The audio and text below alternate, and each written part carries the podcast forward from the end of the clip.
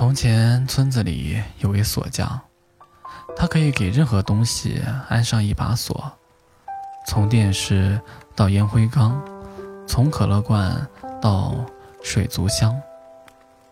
而且，他安上的锁只有他本人配的钥匙才能打开。锁匠手艺精湛，收费合理，找他安锁的人非常多，其中不乏大户人家。锁匠有个习惯，每次交掉钥匙以后，都会用另配的一把备用钥匙打开自己造的锁。去看看客户要求他配锁保管的东西，而无论里面金山银山，多么琳琅满目，他都不会动一丝一毫。这是他的职业操守。他见过从地板堆到天花板的钻石金币，也见过一万年才能结出来的满树人参果。他见过养在浴缸里的人鱼，也见过。爬了满床的蜘蛛，他什么都见过，他什么都没动过。直到一桩特别的生意找上门，那是一个每天给他送快递的姑娘，有着小鹿一样清澈的眼睛，以及温柔的表情。姑娘恳求他在她的心上安一把锁，锁匠想了想。还是答应了。交工以后，锁匠照例用钥匙打开锁，进去看一看。在姑娘的心里，他看见了他自己。他不知道该怎么办。他走出姑娘的新房，该如何跟姑娘交代？他如何把新房里的自己拿走？他如果把新房里的自己拿走？这又不符合他的职业操守，于是他就让自己的那一部分锁进了姑娘的新房里。从那以后，锁匠便能知道姑娘的心声。当姑娘想听故事的时候，被锁在姑娘心房里的那部分自己，就悄悄地给锁匠传信。每当这时，锁匠。就拿起电话，喂，我有个故事，你想听吗？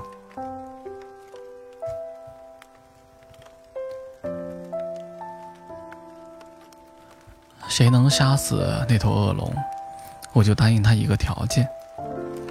恶龙已经肆虐了好多年，军队却毫无办法。国王忍不住发出了悬赏令。一时间，无数应征者趋之若鹜，却始终没有一个人能成功的带回恶龙的头颅。这天，皇宫终于来了一个重量级的人物——全大陆最强大的勇士。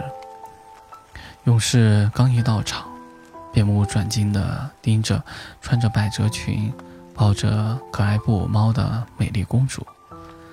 连沉闷但有力的心跳声都清晰可闻。什么条件都可以吗？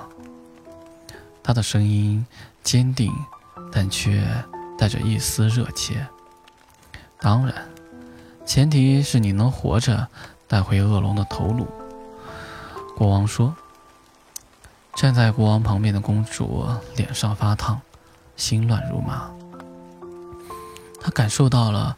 那双深蓝眸子投射过来的炙热目光。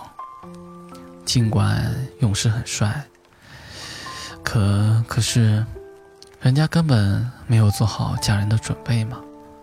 好的，等回来之后，我会向您讨一件东西。勇士微微颔首，离开了皇宫。夕阳下，他的身影显得高大而沉默。没过多久，前方就传来了捷报：勇士与恶龙大战了三天三夜，终于将恶龙成功斩杀，拖着一身残破的盔甲，带着恶龙的头颅回到了王都。说出你的愿望吧，我的孩子。”国王望着满身伤痕的勇士说。勇士疲惫的点了点头，径直走向了公主。公主满脸羞红，闭上了眼睛，紧紧抱住了自己的宠物猫，胸口不断起伏。尽管人家还没有准备好，可这个男人已经证明了自己。他的臂膀是如此的强壮，步伐是那样的有力。他的双眼和大海一样深邃，鼻梁像山峰一样挺拔。更重要的是，他还杀死了凶残的恶龙。这样一个优秀的男人，来一个胜利之吻，也是可以接受的吧？公主殿下，麻烦松一下手。哎，他还想和我拥抱吗？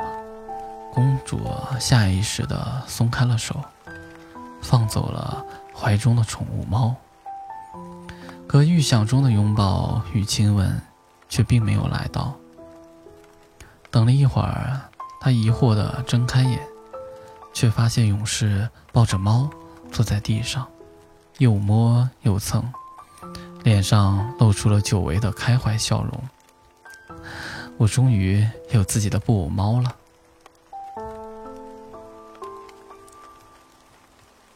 鲸鱼背上的城市，在某颗被海洋覆盖的蓝色星球上，每座城市都是被一头巨大的鲸鱼拖在背上，四处遨游。其中一座城市中住着一个孤单的男孩。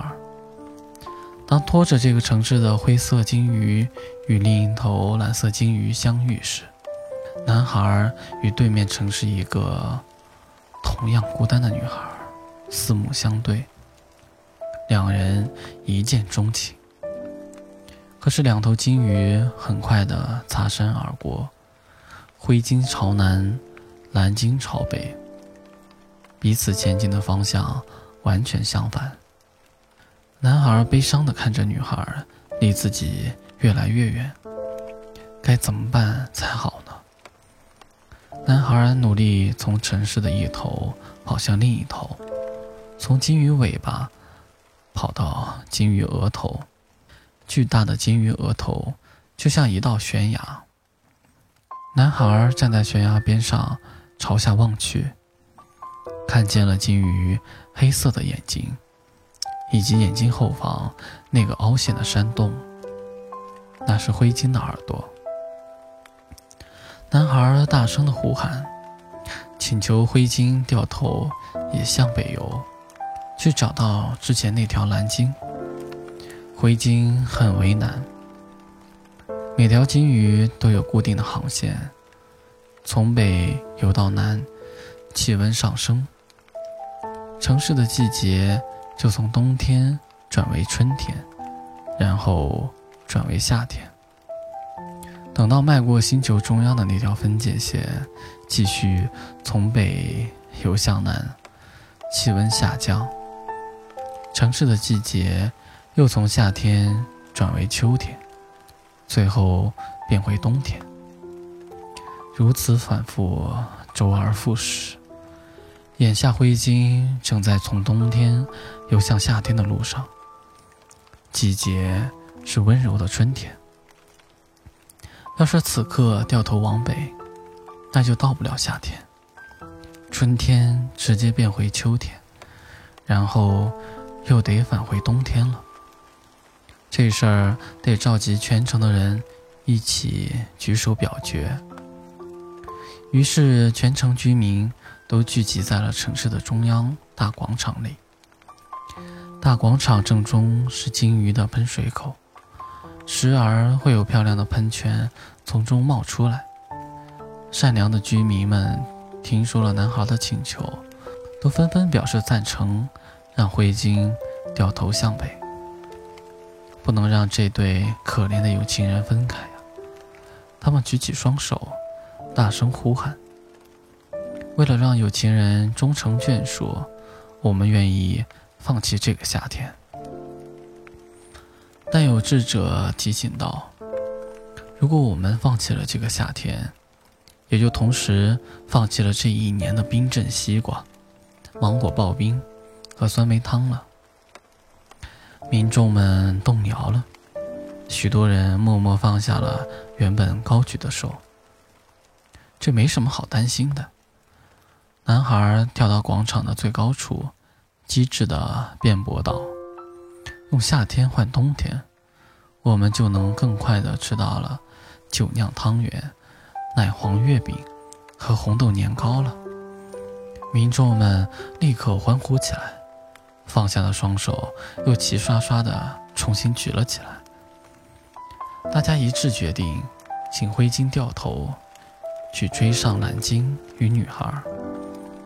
那么，请大家坐稳了。灰鲸鼓足了干劲，在海中优美地转了个圈儿，朝着蓝鲸消失的方向冲刺，航速好快。海风刮得城里街巷呼啦啦。海浪好大，雨水浇得城里水塘哗啦啦。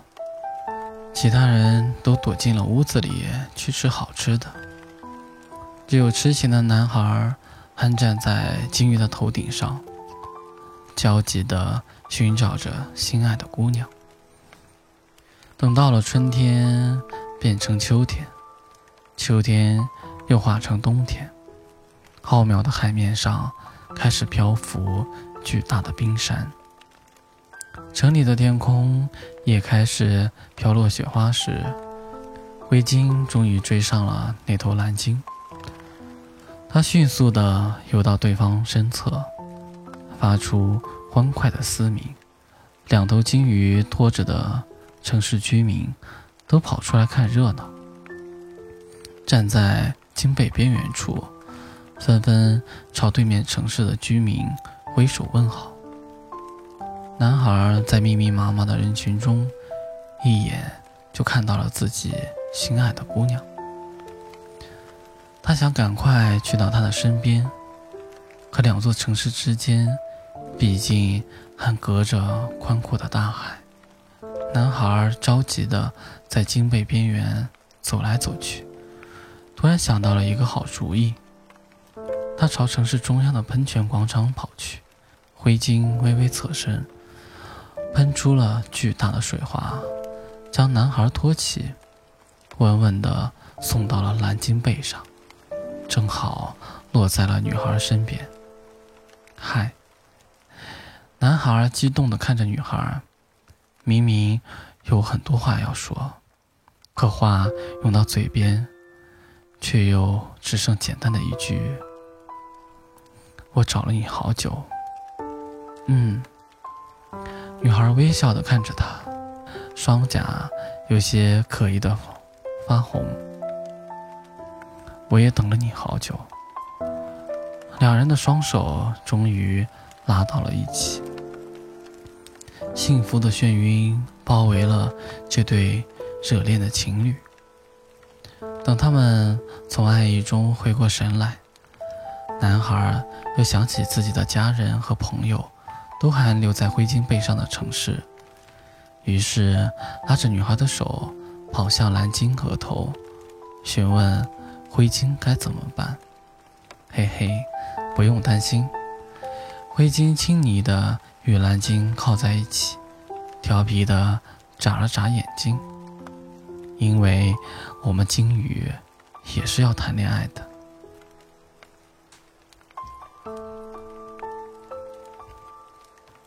医生，医生，我到底被托管了多久？三号床的客人在我身后紧跟不舍，他焦心的一遍遍问着，让我全然没法对他置之不顾。大脑托管是一项成熟的医疗服务，可以让人在意识沉睡的情况下照常工作数天。你会睡着，而身体则上了发条。你的言行举止一切如常，你的生活按照轨迹惯性的前进，只不过心神得以安眠。就像几十年前渐趋普及的医疗技术，极大的减轻了人们的精神压力。往往面临即将到来的繁重任务时，人们会选择将大脑托管，卸下重压，睡着了就能搞完毕设，敲一万行代码，码十几篇稿子，写两三沓作业，的确足够诱人。三号床的客人，年三十一，男性，平面设计师。托管目的是完成一项设计任务，备案上明确写的托管时间是三天，但是他却感觉断档了快有两个星期。他结束托管时，一看到日历就狂躁起来，全身仿佛要腾起火。差点把床头的花瓶砸得稀烂，他喊得青筋迸露，嗓子里渗出血丝。到底多久了？多久了？客人的力气出奇的大，像一头斗狠的蛮牛。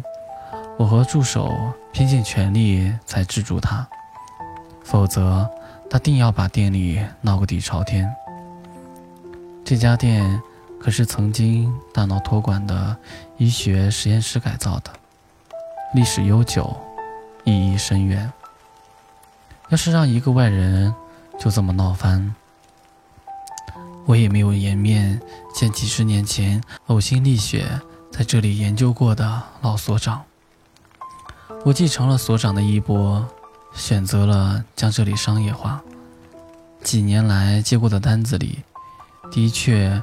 偶有出现托管时间异常的情况，但绝大多数都表现为缩短，极少有延长的。可一旦延长，那种给人的惊惧感是无以复加的。你的身体在理论上脱离了大脑托管时间情况下，仍然擅自行动了数天，你有如脱线的木偶。人们最怕的往往不是事态的恶化，而是事态的失控。所以，这位客人的心情，我完全可以理解。我一边让助手安抚他的情绪，一边调出了他所有的资料信息，希望能从中找出异常的端倪。客人在门外声嘶力竭的喊声，让我也心烦意乱。我紧锁眉头，在屏幕上检索着他的过往记录。如果没有脑科疾病史，会不会是过往托管的流程不规范引起的？我这样想着。可是查遍了所有的资料，都没有一点头绪。这位客人的病因，或终将石沉大海，不得而知。手头。也再也没有任何有价值的信息可查。